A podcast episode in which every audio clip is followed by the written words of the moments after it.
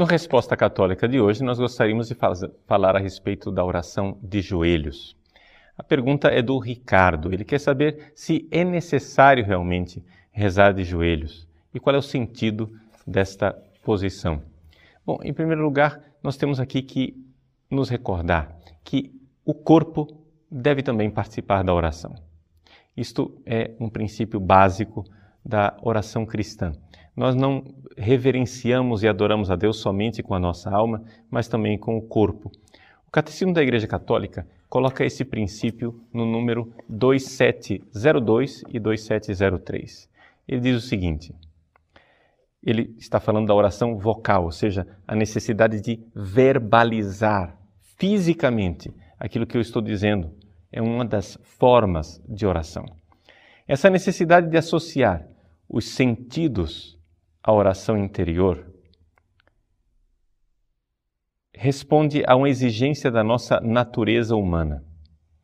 Somos corpo e espírito e sentimos a necessidade de traduzir exteriormente os nossos sentimentos. É preciso rezar com todo o nosso ser para dar à nossa súplica todo o poder possível. 2703. Essa necessidade corresponde também a uma exigência divina. Deus procura adoradores em espírito e verdade e, por conseguinte, a oração que sobe viva das profundezas da alma.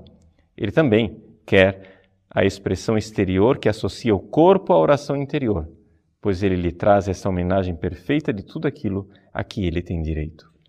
Então, vejam só.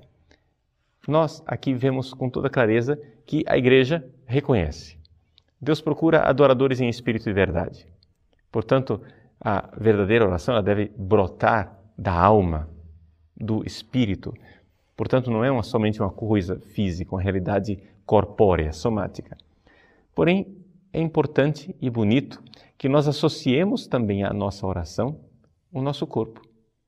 Porque, afinal das contas, quando nós pecamos, a nossa alma sempre associa o nosso corpo ao nosso pecado, não é verdade? Por isso, é importante que, assim como a alma peca e leva o corpo junto, a alma, ao dar glória e louvor a Deus, também traga o corpo para esta oração. Por isso, sim, é verdade. Existe uma oração elevada, que é a oração mental, que é a oração contemplativa, a oração em espírito e verdade. Porém, não esqueçamos, nem por isso nós nos tornamos anjos. É necessário que haja também uma oração corporal e física. E esse é um dos princípios que também estimula a nossa piedade litúrgica e a nossa própria forma de celebrar os mistérios divinos na liturgia. Existe uma manifestação física. Durante um certo tempo, algumas pessoas consideravam isso uma realidade de segunda categoria, ou seja, a verdadeira oração ela não deve ser de forma alguma influenciada pelo corpo. Hoje, nós compreendemos que isto era um exagero, que na verdadeira tradição da igreja de dois mil anos, o corpo sempre esteve associado à oração. E que, portanto, a posição do nosso corpo e a forma de nós orarmos tem tudo a ver. Assim como o corpo não pode ser separado da alma, também na oração a nossa alma deve levar em consideração o nosso corpo. Por isso, existem várias formas de venerar a Deus através do nosso corpo. Por exemplo, quando o anjo de Portugal, o anjo da paz, apareceu aos três pastorinhos na cova da Iria, ele ensinou a eles uma oração de adoração, em que os pastorinhos eram ensinados a amar, esperar e crer em Deus por aqueles que não amam, não creem, não esperam e não adoram a Deus. Quando o anjo ensinou esta oração, o anjo se inclinou. E também os pastorinhos instintivamente, automaticamente se inclinaram, ou seja, ficaram de joelhos e se abaixaram naquele gesto de humildade de quem coloca a sua cabeça no chão diante da grandeza de Deus. Veja, é uma forma de adorar a Deus, onde a alma está adorando e por isso o corpo quase que automaticamente vai junto e quer expressar também esta adoração. Assim, a oração de joelhos, ela tem esse significado de adoração. em primeiro lugar, devemos nos recordar que é isto: uma adoração. Dobrar o joelho diante de Deus para reconhecer o quanto Ele é maior do que nós. É um gesto de humildade diante da majestade divina. Porém, existe um outro significado do orar de joelhos, que é a penitência, ou seja, o fato de que nós, de alguma forma, estamos punindo o nosso corpo, estamos de alguma forma numa posição incômoda para que o nosso corpo penitenciado possa também é, prestar culto a Deus. É por isso que no início do cristianismo, a oração de joelhos e o jejum eram proibidos no domingo. Isso nós temos atestado claramente nos escritos de Tertuliano, mas também de São Jerônimo, de Santo Agostinho e de alguns concílios no início da igreja. Ou seja, a oração de joelhos era tida como simplesmente penitencial e por isso as pessoas não deveriam se ajoelhar no domingo. É importante, porém, recordar que isso é somente um aspecto da oração de joelhos, que é a questão penitencial ligada ao jejum. Na igreja antiga havia isto. As pessoas que estavam em comunhão com a igreja rezavam de pé, em posição sacerdotal, enquanto os penitentes, aqueles que não estavam em plena comunhão, ficavam no fundo da igreja, de joelhos, cobertos de sacos, fazendo penitência.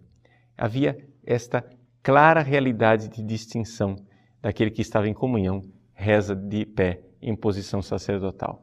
No segundo milênio, porém, a igreja trouxe de volta este aspecto de adoração que está unido ao orar de joelhos.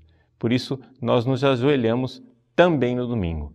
Voltamos a nos ajoelhar no domingo porque é importante que haja no domingo também a adoração dada a Deus.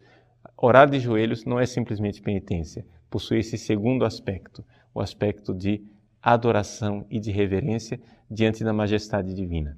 Por isso, alguns liturgistas, de forma muito equivocada, eles dizem que não se pode ajoelhar no domingo e que deveríamos ficar de pé durante toda a missa, missa até mesmo durante a consagração. Isto não é a orientação da igreja e não é isto que está nos documentos litúrgicos. Nos documentos litúrgicos se prevê que o fiel esteja de joelhos, pelo menos, pelo menos, desde a epiclésia, ou seja, a imposição das mãos do Padre sobre as oferendas que se transformarão no corpo e sangue de Cristo até o fim da consagração. Este é o mínimo do período que deveria se ficar de joelhos durante a missa. Por quê? Porque ali se faz uma clara distinção entre as duas formas de viver o sacerdócio. Ou seja, o sacerdócio ministerial do padre. O padre, nesse momento, está de pé, porque está exercendo o seu sacerdócio, enquanto os fiéis estão de joelhos para dizer com toda clareza: ali agora o nosso sacerdócio de batizados não está acontecendo. Está acontecendo sim, através do Padre. Então, ali há uma distinção dos dois sacerdócios, exatamente porque a posição de rezar de pé é uma posição sacerdotal, é que durante a consagração os fiéis são chamados a ficar de joelhos em profunda adoração para distinguir estas duas formas de viver o sacerdócio de Cristo. Não sei se respondi à sua pergunta, Ricardo. Então, qual é o significado de rezar de joelhos? É duplo. É um significado, inicialmente, penitencial, de súplica, de pequenez, mas é também um significado de adoração, de veneração diante da grandeza e da majestade divina. Não esqueçamos essas duas formas de orar. Orar de pé também é bonito, porque é sacerdotal, porque exercemos o nosso sacerdócio batismal. Que bonito rezar o Pai Nosso de pé. Que bonito podermos também nos colocar de pé diante do Senhor. Mas também é bonito não esquecermos, de joelhos, colocamos-nos nossa posição de criaturas, de pequenos e de pecadores, diante da grandeza e da santidade de Deus.